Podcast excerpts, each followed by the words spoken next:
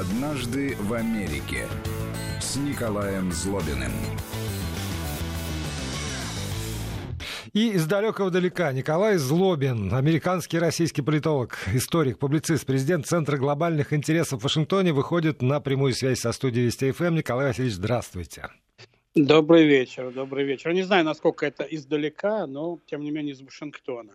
Ну как, как? А, а, а, что, а что, что может быть дальше? То ли Антар... Антарктида? Ну, ну в, наше, не... в наше время, знаете, это уже такие расстояния, которые за 10-12 часов можно достичь. Иногда в пробке, по-моему, в Москве в сутки можно постоять больше. Не знаю, мне пока ни разу не удалось, поэтому мне кажется, что это самое далекое далеко, которое я могу себе представить. Но не об этом я хотел с вами поговорить. У меня есть своя версия, так. почему расстроились, а, значит, э, переговоры сократились значительно э, в Ханое между Трампом и Ким Чен Ином.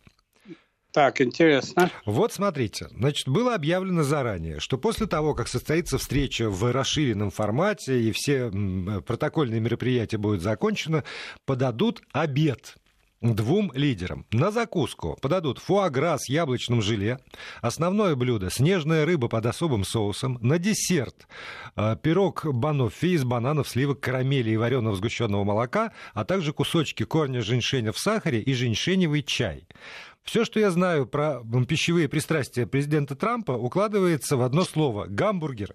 И, в общем, я думаю, что он решил э, сократить программу, отказаться от обеда, потому что ничего в этом обеде не было для него привлекательного. Ну, это интересная версия. Я расширю немножко ваше представление о пристрастиях Трампа. Он еще очень любит пиццу и одно время даже подрабатывал рекламой нью-йоркской пиццы довольно активно. Ну, а, вот это не факт, Штатах. Э, что, что люди, которые подрабатывают рекламой какого-нибудь продукта, на самом деле его любят.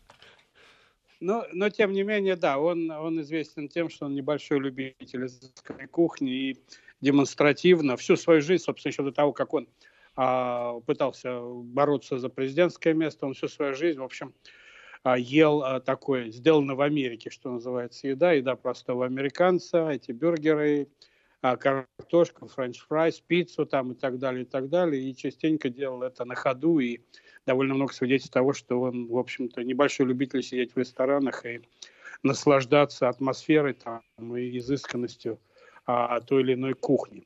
Но, но, но подождите, вот э, я, я э, скорее про, про пищевые пристрастия это закинул удочку на, на, э, скажем, дальнейшие минуты нашего эфира, но я не могу не спросить вас о той реакции, которая в Америке последовала на Ой, как у нас говорят, провал переговоров между двумя, двумя лидерами. Одним великим лидером Ким Чен Ыном и одним просто лидером Дональдом Трампом. Ну, я скажу вам честно, реакция очень э, скромная, потому что подавляющее большинство американцев не следили за этим, и как-то это не было, в общем, э, в центре внимания, но говорили об этом. А те, кого интересует внешняя политика, говорили об этом люди, связанные с а, армией. Но в целом это не такая большая история по сравнению с, например, показаниями личного, бывшего личного адвоката Трампа Майкла Коэна, который он давал в Конгрессе позавчера – эта история, так сказать, гораздо более интересная. То, что он наговорил а, про Трампа до президентства и во время кампании, когда он близко с ним сотрудничал. Но он, он а, более 10 лет был личным адвокатом а, Трампа. То, что он рассказал под присягой в Конгрессе, то есть, ну, так сказать, будем считать, что это правда, поскольку человек говорил под присягой, а вранье под присягой в США, как мы знаем, очень жестко наказывается, вот, то, в общем, тут довольно много интересных вещей, которые простые американцы наверняка с удовольствием читают, чтобы понять, что же себя представляет Трамп с точки зрения его человеческих качеств.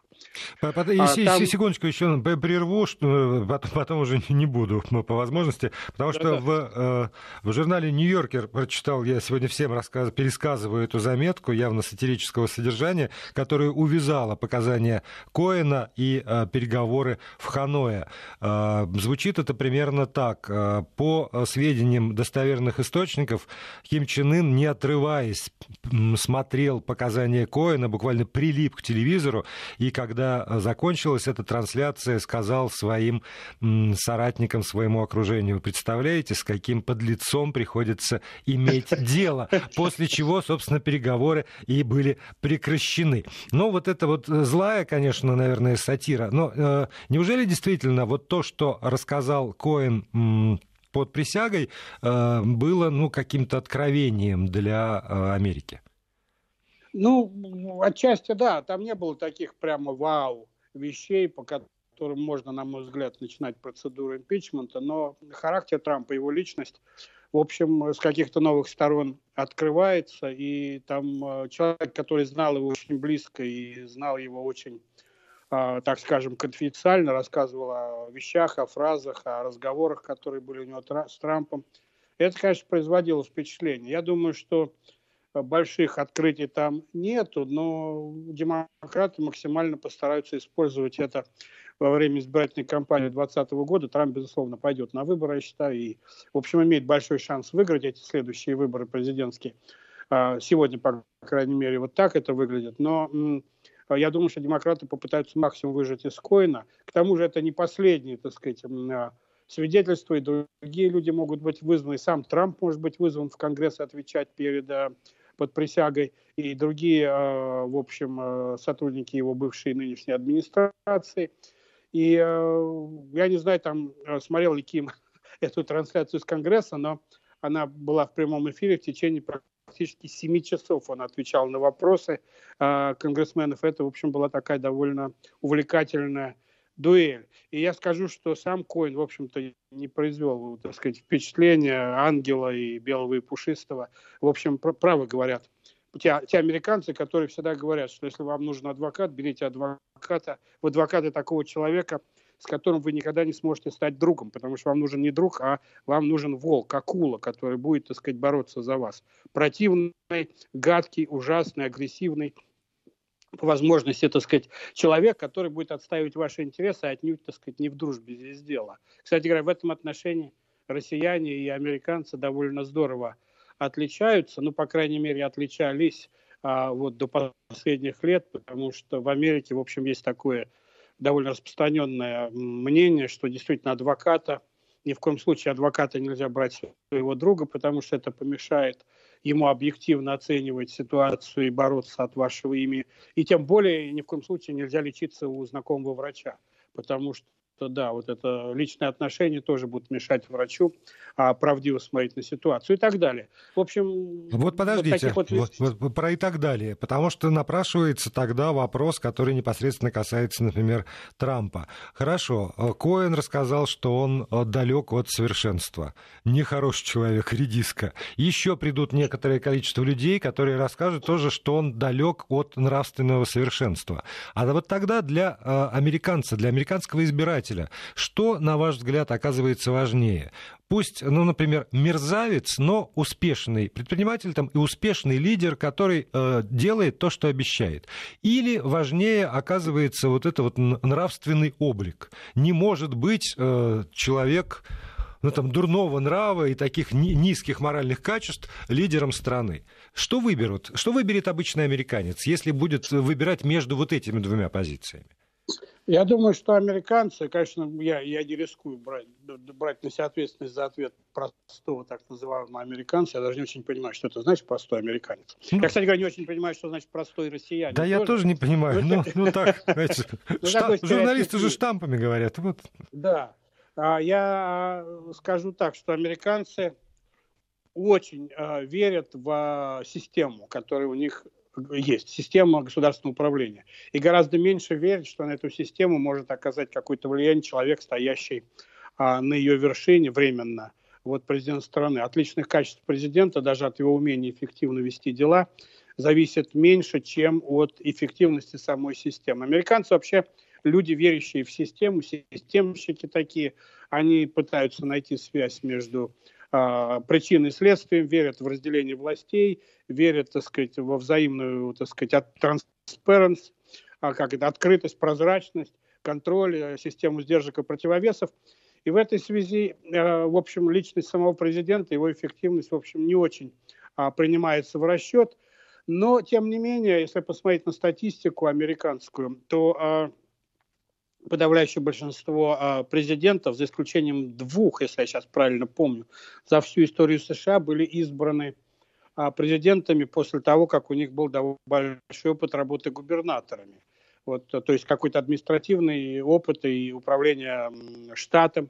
А, и всего два президента, включая, кстати говоря, недавнего Барака Обамы, были избраны президентами после того, как они работали в Конгрессе США, были в Сенате, в Конгрессе. Вот, то есть американцы предпочитают человека с практическим опытом. Но, тем не менее, личностные качества, они важны, и американцы обычно на выборах всегда смотрят на на то, что э, в какую церковь входит президент, является ли он, так сказать, добросовестным семьянином. Помните эту историю с Клинтон, с Моникой Левински, она произвела большое впечатление на американцев, которые просто, так сказать, не ожидали такой подставы от своего лидера, а, такой аморальности и так далее. И не зря вот одна из самых цитируемых сейчас мест, одно из самых цитируемых мест в показаниях Коина – это о том, что он наверняка знает и гарантирует, что Трамп никогда не поднял руку на первую леди, а, невзирая на то, что ходят такие слухи уже довольно долго, что, так сказать, он легок на это дело и может а, ударить. Вот, он сказал, что это все неправда. Это да, для американцев такие вещи важны, и на это они обращают внимание. А как человек будет выполнять свои обязанности президентские, насколько эффективно. Здесь американцы, я думаю, в большей степени полагаются на систему сдержек и противовесов и системность американского государственного устройства, которое, в общем, как они верят. И я, кстати говоря, тоже думаю, что это в значительной степени правда, что эта система имеет очень сильную защиту от дурака. А почему тогда такая конкуренция между представителями двух партий? Ну, конкуренция я думаю, что это не представители двух партий, на самом деле. Это наверху конкуренция между двумя партиями. Если вы посмотрите на выборы местные, на выборы э, муниципальные там, и так далее, там конкуренция гораздо больших партий, партийных групп. Тем более сейчас, вы знаете, не хочу углубляться в эту политологическую тему, но, по-моему, мы вообще потеряли смысл значения слова «партия». Угу. И, в общем, в 21 веке я даже не уверен, что то, что мы сегодня видим, можем называть партией. Есть какие-то профессиональные группы, которые помогают тем или иным политикам бороться за власть. Партия это называть бессмысленно. В Америке, в общем, ну что такое партия? Здесь же нет партийных билетов, нет членства, нет партийных собраний, нет никаких уставов там и так но далее. Ценности? И так далее. А? Ценности? Да, только, только вот как ты идешь и голосуешь на выборах, как ты регистрируешься как избиратель, и э, тогда, ну, можно тебя так или иначе условно относить к республиканцам или демократам. Ну и американцы очень верят в конкуренцию, у них вся внутренняя, особенно экономическая система построена на борьбе с монополиями и на максимальное расширение конкуренции. Но это отдельная тема, можем как поговорить на эту тему, она очень интересная. И мне кажется, здесь для России есть очень большой опыт, как бороться с монополиями внутри страны и политическими, и медийными, если хотите, и тем более экономическими и так далее. Американцы всегда стараются разделить большие компании, как только они достигают того или иного уровня и начинают оказывать слишком большое влияние на жизнь в стране. Вот Но так, это отдельная история. Да, это отдельная да. история. Э, поэтому вот скажите мне, если, э, ну, условно, мы исчерпали тему откликов на э, саммит в Ханое и даже на выступление Коэна, то тогда мы можем переходить к той теме, которую анонсировали сегодня для наших слушателей. Если нет, то тогда еще какие-то можете... Не-не, я, я, я следую вашим указаниям. Вы в Москве, вы как мой лоцман а, определяете, что в данный момент интересно. А у нас говорят, что все решает Вашингтонский обком, понимаете? Ну, Вашингтонский обком, я в нем сейчас нахожусь, я всегда считаю, что обком всегда должен советоваться с, ЦК. Понятно. Вот, вот, вот я и советуюсь. Ну, тогда действительно, мы, э, по-моему, несколько дней уже предупреждали наших э, слушателей, что мы с вами поговорим про еду, и, собственно, э, с еды и начали. Вот про одного американца, по меньшей мере, мы теперь Знаем, что он небольшой любитель э, посиделок в ресторане, изысканной кухни, э, вот все, простое.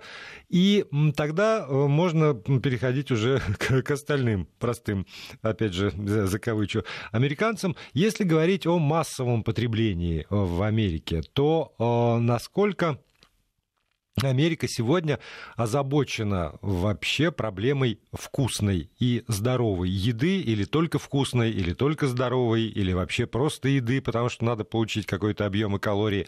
Вот к чему склоняются американцы по, по поводу ну, того, я, что в себя загрузить? Я начну с того, что американцы, на мой взгляд, не очень парятся по поводу того, что в себя загрузить а потому что ну, на протяжении уже многих десятилетий никаких особенных проблем с продуктами в Соединенных Штатах э, нет. И, в общем, я вам скажу, невзирая на то, что мне, может быть, кто-то возразит, я считаю, что продукты в Соединенных Штатах стоят неприлично дешево.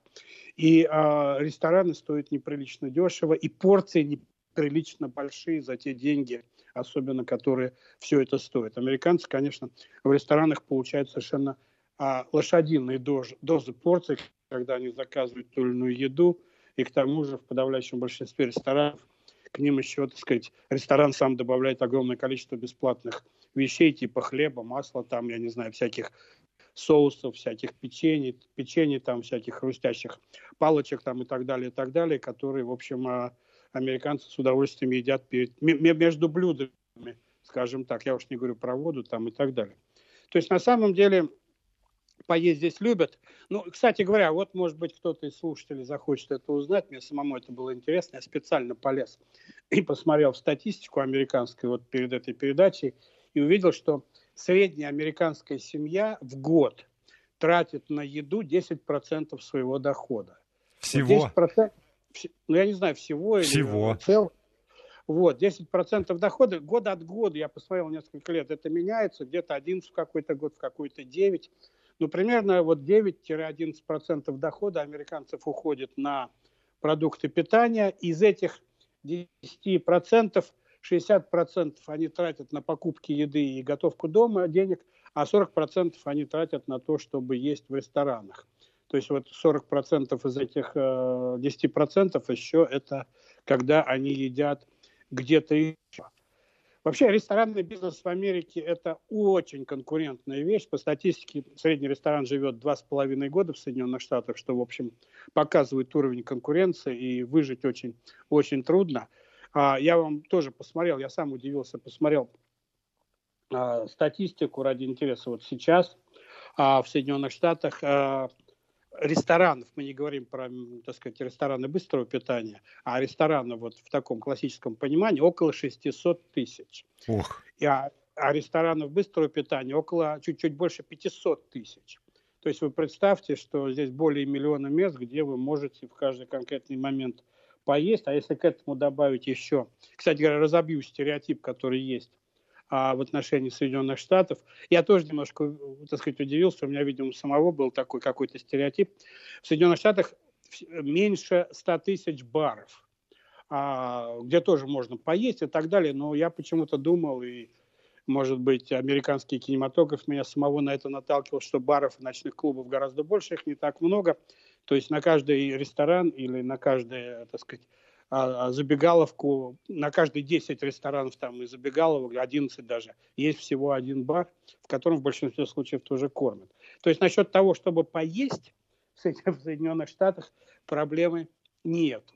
Но я думаю, я, может быть, кого-нибудь э, обижу или задену, я все время сравниваю американскую кухню э, с российской кухней. Считаю, что и ни той, ни другой, по сути дела, нету. Ни российской кухни нету, ни американской, а есть, а, как у многих больших стран, комбинация огромного количества этнических кухонь, которые влились в, вот, в историю той или иной страны, в этнос той или иной страны, в население той или иной страны. Америка тоже, в общем, а, активно, активно адаптирует кухни других стран – как и Россия, в общем, потому что интересный вопрос, что на самом деле является исконно русским блюдом, это вопрос, который, в котором я не хочу сейчас принимать, а, спорить по этому поводу, потому что я принимал много раз споры в этом, по этому вопросу.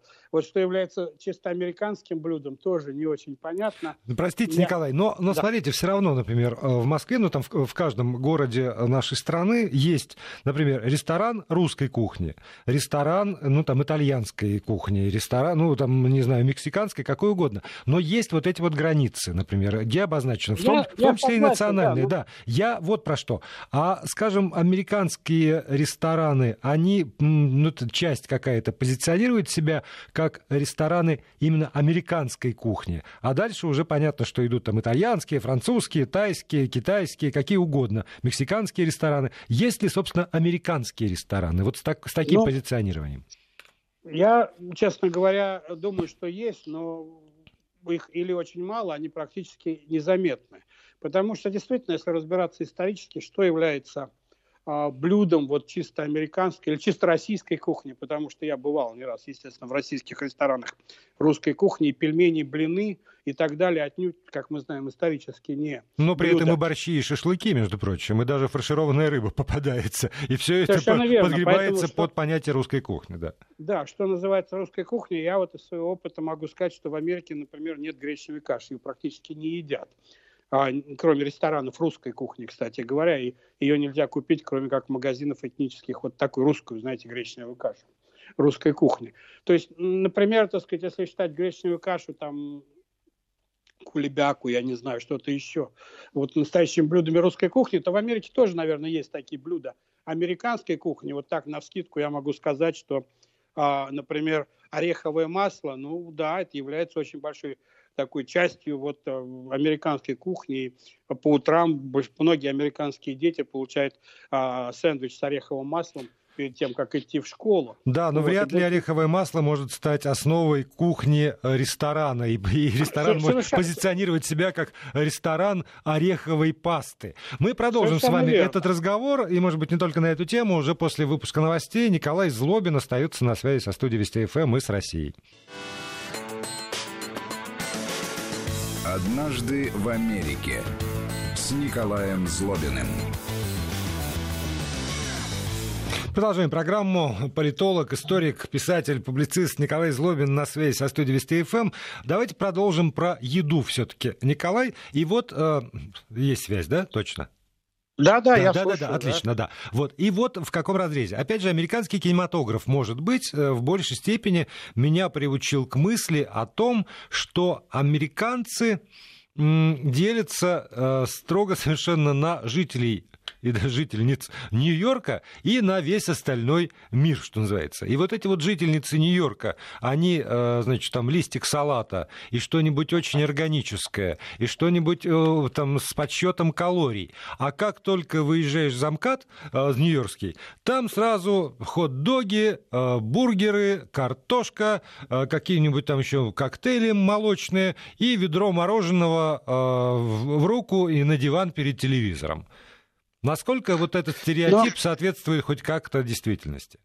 Скорее, этот стереотип, он, он немного соответствует действительности, но я думаю, что а, в число вот нью-йоркцев условных можно включить и а, некоторые другие большие очень регионы Соединенных Штатов, например, Калифорнию, а, Техас, там, я не знаю, Иллинойс, Чикаго, где, в общем, городская жизнь, она немножко устроена по-другому, и а, более подвижное, более метросексуальное, если хотите, общество в этих городах.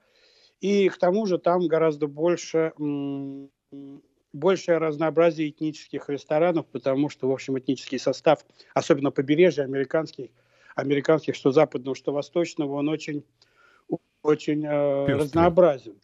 Пестрый, да. Я вам могу сказать, вот опять же, по сугубо такой американской статистике, можете оценивать ее сами, что 77% а, американцев отвечают, что они регулярно едят в этнических ресторанах, а 45% заказывают еду из этнических ресторанов на регулярной основе домой. То есть этнические рестораны, вообще этническая кухня в Соединенных Штатах имеет очень большое значение, и а я, может быть, удивлю вас или нет, но на первом месте, абсолютно на первом месте по количеству этнических ресторанов Соединенных Штатов это рестораны китайские. Ну, потому что еще и Там, дешево, насколько я понимаю, по сравнению со всем остальным. Это, Это и дешево, и это не очень, так сказать, трудоемкое производство. И это на самом деле, ну, в, кита- в, в американском варианте, поверьте мне, очень вкусно. А вот, поэтому, да, китайские рестораны здесь очень популярны. На втором месте мексиканские рестораны, и тоже, в общем, можно понять а, а, логику, так сказать, второго места мексиканской еды. Она очень популярна в Соединенных Штатах, хотя она, конечно, не мексиканская, она адаптирована для Соединенных Штатов. На третьем месте итальянцы, а дальше итальянские рестораны, а дальше сравнительно большим отрывом греки, французы, тайские рестораны и испанские. Вот. А вот в таком порядке примерно идут этнические кухни в Соединенных Штатах. Но я повторяю, огромное количество американцев едят в этнических ресторанах. И более того, стараются, и я по своему опыту могу тоже сказать, ходить из одной этнической кухни в другую. И поэтому, собственно, необходимости особой в так называемых американских ресторанах не очень я понимаю, потому что не очень, опять же, понятно, что такое американская еда. Я могу сказать, что меня в свое время дико удивило, когда я только начинал жить в Соединенных Штатах, сейчас я уже к этому привык, что одним из самых популярных блюд в Соединенных Штатах, в барах особенно, где кормят и где пьют пиво, являются разные варианты блюд из картофельных очисток mm-hmm. которые особым образом а, зажариваются, заливаются расплавленным сыром, с перцем, там, со, с разными специями, и является очень неплохой, так сказать, закуской э, к пиву, и американцы, в общем, довольно активно это едят. Но когда рассказываешь россиянам о том, что американцы едят картофельные очистки, конечно, вызывается реакция крайне такая, удивленная, мягко говоря. Примерно такая же, когда ты рассказываешь американцам, что в Америке, а что в России, извини, очень популярно, например, а, говяжий язык. Для американцев это является, на мой взгляд, чуть ли не вершиной отвратительности, как можно есть язык там коровы, условно говоря, и это такая противная, такая нечистая, скажем так, часть э, коровы или быка. И мои возражения о том, что вы же с удовольствием едите вырезку из задней, мягко говоря, часть быка, но американцев все равно никоим образом не примеряет. И заставить американца попробовать язык очень трудно на самом деле. Ему действительно кажется, что это нечто дикое. Поэтому мне, мне кажется, что все-таки... Как ни странно. Я вот сейчас сравниваю и думаю, что э, филей я бы с гораздо большим удовольствием съел, чем язык. Да. Но если вы еще не любите, предположим, а, не любите Э, икру, которая в Соединенных Штатах называется рыбьи яйца, по большому счету, не любите сало, не увлекаетесь такими вещами, всякими соленостями, а, солеными огурчиками и так далее, селедкой под шубой, то да, вам может сюда приезжать и, в общем... Нет, а, есть... нет, нет, знаете, потому что вот все-таки так, про слово водка нельзя еще... Нет, нет, не буду тогда углубляться в эту тему. Ну, закуски, вот эти вот без закусок жить нельзя. Ну, закуски здесь гораздо менее развиты. Вот русская кухня, если она все-таки есть, это, конечно, кухня закусок. Всякие там грибочки, салатики, соленья. Ну там, да, потому что а... зачастую до горячего и не доходит в русском застолье, потому что такое изобилие вот как раз всяких закусок, что этим гости успевают и наесться. Здесь, да, здесь скорее э, закуска одна, в том или ином варианте это салат, хотя всякого рода аппетайзеры, безусловно, тоже есть. И, кстати говоря, разобью еще один стереотип, который есть а, в отношении Соединенных Штатов. А, здесь действительно довольно много популярных ресторанов, которые являются а, франчайзами, то есть сеть ресторанов одного типа и так далее, и популярных. И вот на самом первом месте по популярности американских франчайзовых, если можно так сказать, ресторанов. На первом месте с большим довольно отрывом стоит ресторан, который называется э, Red Lobster. И, в принципе, он, э, ну, то есть красный, как краб, да, лобстер. Э, И это, в принципе, ресторан, правда, жирно готовленный, но сифуд, морской морской кухни. Он является, в общем, самым популярным и самым таким разветвленным и по количеству ресторанов, и по количеству посетителей ежедневных в этом ресторане. А на втором месте это в таких сетях занимает ресторан э, пиццерии, хороших пиццерий, дорогих пиццерий и так далее. То есть, на самом деле, бюргеры, о которых э, говорит периодически Трамп, которых очень любил э, Билл Клинтон есть, и которыми угощал Обама президента Медведева, когда тот приезжал в Вашингтон. На самом деле американцы их едят, но отнюдь не в таком количестве, каком а, это иногда представляет американский кинематограф, но вы правы в том смысле, что скорее я встречу человека, едящего бюргер где-то на Среднем Западе в Америке, чем в Калифорнии, в Нью-Йорке или даже в Вашингтоне. А, и бюргеры, как, впрочем, и российские, например, котлеты, это настолько разнообразная вещь, что сказать, что вот этот вот бюргер американский невозможно, потому что их тысячи и тысячи и тысячи вариантов. И принимать бюргер вот э, макдональдский за образец бюргера американского, это очень большое упрощение. Особенно популярные бюргеры и дико вкусные, поверьте мне, это в малюсеньких ресторанах, э, кафе, где, собственно, семья владеет и готовит. И, э, в общем, ресторан, где есть там 3-4 столика, 5, и вот там ходят одни и те же люди, и там дико вкусно, и, э, к сожалению, огромное количество калорий при этом ты поедаешь. Но, тем не менее, и, и, и вот такие рестораны, они, конечно, более популярны в небольших городах и малых городах, и в Америке нет такого понятия, как деревня. Вот. А в пригородах больших городов, а в больших городах, там где-то на Манхэттене, таких ресторанчиков, конечно, очень мало, потому что конкурировать с большими сетями им очень сложно. А все-таки, вот, этом... простите, вот вы сказали слово сети, все-таки вот сетевые рестораны – это то, что в Америке тоже расцветает, да, в крупных населенных пунктах? А, и да, и нет, потому что сетевые рестораны, конечно, могут легко выиграть конкуренцию с а, такими вот э, бутиковыми ресторанами, что ли. Но в последние десятилетия, может быть, в Америке идет обратный такой отход к традиционной, что ли, старой, может быть, до и послевоенной американской модели сервиса. Это видно и по статистике, и по тому, как живут люди в больших городах. Возврат к маленьким кафе и маленьким а, а, местам сервиса, где тебя знают, где можно приходить, так сказать, и там тебе, тебе сказать, как обычно, и принесут то, что официанты знают, что тебе принести. И люди в больших городах, вот в Калифорнии, в а, Нью-Йорке и на севере Соединенных Штатов начинают так жить. Я не знаю, это движение укрепится или нет, но э, сетевые рестораны, они легко выигрывают конкурентную борьбу, но при этом они за места, за цены, за расположение, за аренду помещений, ну, при этом не факт, что они выигрывают а, конкуренцию за вкусы покупателей, которые все-таки предпочитают, на мой взгляд, больше, чем раньше, ходить в места, где еду готовят индивидуально, и одно, маленькое кафе отличается от соседнего очень, очень сильно.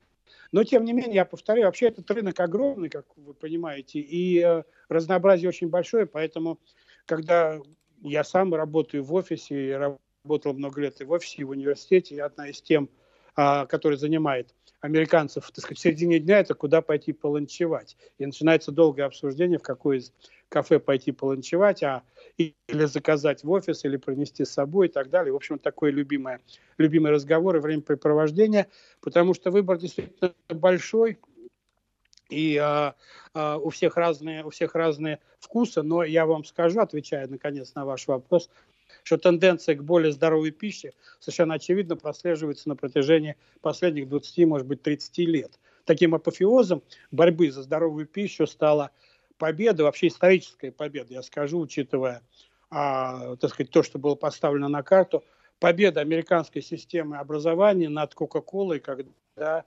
а Кока-Коле пришлось убрать автоматы с Кока-Колы из американских школ и заменить их на, разрешить, вернее, заменить на автоматы с соками и с молоком, пакетами молока, которые сейчас стоят в подавляющем большинстве американских школ.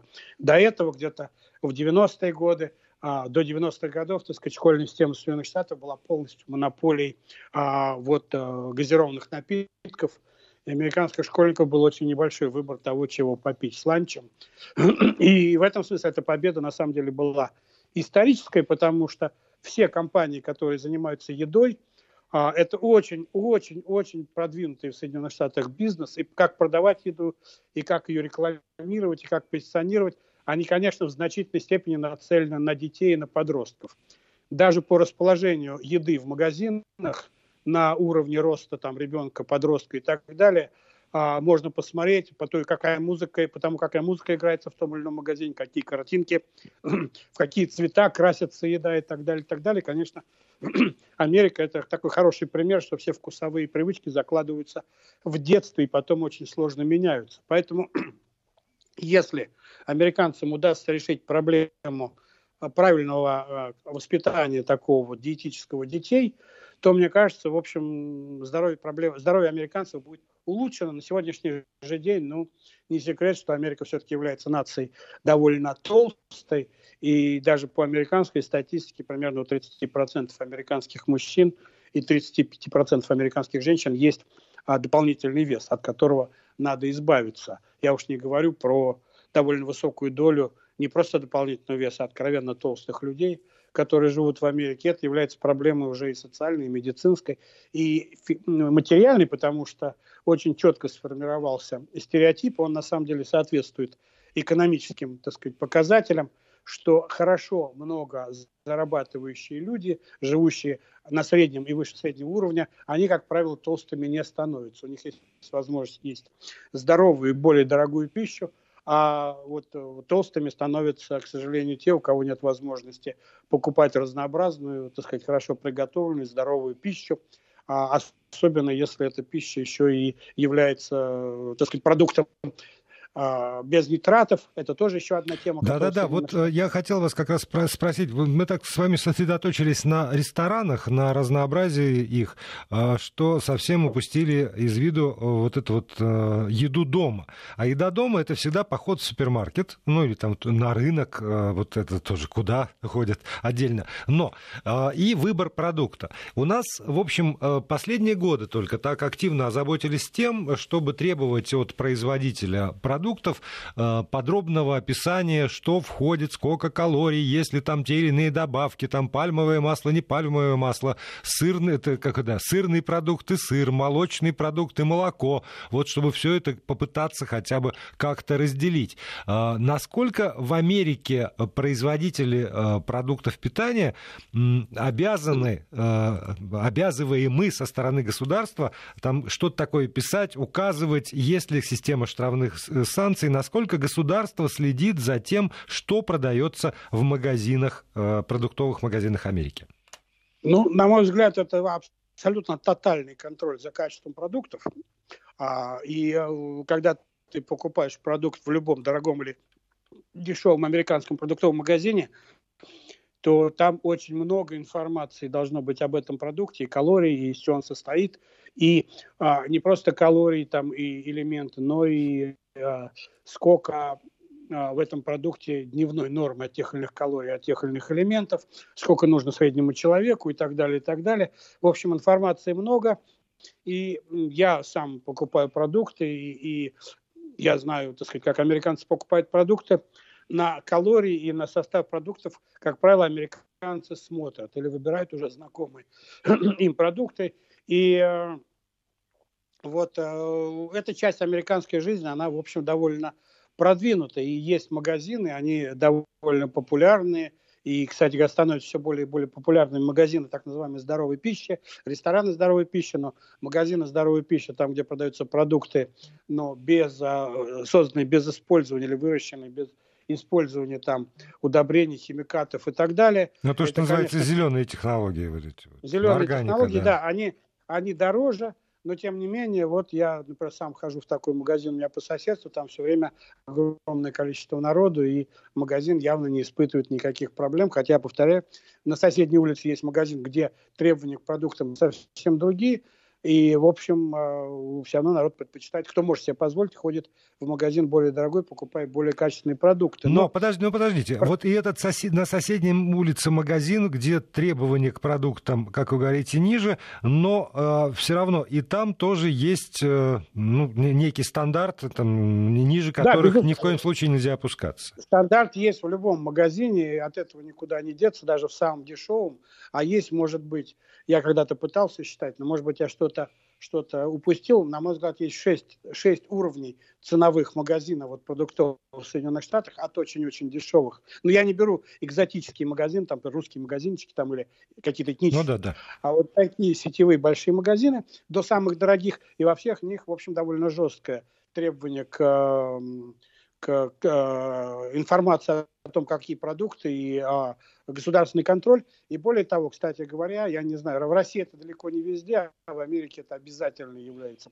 Требования в цене надо указать не просто, э, сколько стоит этот продукт, а сколько он стоит на там, предположим, 100 грамм этого продукта, чтобы покупатель мог ориентироваться э, в зависимости не от размера там, батона, какой больше, а какой меньше, а конкретно смотреть, что вот этот хлеб стоит там за 100 грамм столько, а этот хлеб за 100 грамм столько, молоко и так далее. То есть а, это вообще вот, помогает. Простите, вот здесь я вас остановлю, чтобы сказать, что у нас с вами остаются две минуты до конца эфира. Слушатели пишут про анекдот, не забудьте. Вот эм, э, я ну, Владимир, вы, вы мне не напоминаете, я могу всю передачу рассказывать анекдоты. Ну, поскольку вот. вначале мы опять пропустили анекдот, то хотя бы в конце, как честный человек, но уже теперь на, практически на полторы минуты, пожалуйста, э, анекдот. Ну, хорошо. Ну, а президент Обама и президент Трамп заходят в парикмахерскую, их начинают стричь, вот их стригут, и парикмахер спрашивает у Трампа, господин президент, а вот у нас появился новый французский одеколон, его еще нет в продаже, очень крутой, так сказать. Хотите, я вас освежу этим одеколоном после того, как закончу стрижку. Трамп говорит, ни в коем случае, я приду домой, и моя а, жена Мелания почувствует запах и решит, что я был в борделе с проститутками. Ну, так сказать, хорошо. И такой же вопрос а, а, парикмахер задает Обаме. Говорит, господин президент, а вас, может быть, освежить этим одеколоном? А на что Обама говорит, конечно, освежите меня этим одеколоном, потому что откуда моей жене Мишеле как знать, как пахнет внутри борделя с проститутками? Ой, какой злой анекдот-то. Да, тут американцы в отношении своих президентов и политиков, в общем, э, надо сказать, не стесняются. И это анекдот действительно про Обаму и Трампа, а не про какие-то бывших президентов и так далее. Я его узнал вот буквально пару, пару недель назад. Но чтобы закончить не политическим, есть еще там полминуты или Полминуты как раз есть. Да, такой милый, не очень, так сказать, совсем не политический анекдот, но связанный с едой. А, молодая пара просыпается, первой брачной ночи, просыпается в отеле, жена идет в душ, муж звонит э, в ресторан, заказывает завтрак, говорит, мне, пожалуйста, омлет, там, три сосиски, там, апельсиновый сок и кофе. Ну, человек из ресторана спрашивает, а, а вашей жене что-то заказать, что-то нужно для завтрака? Он а, говорит, вот да, здесь вот, жене... а вот здесь вот все, и тогда с этого анекдота начнем следующую программу. Спасибо.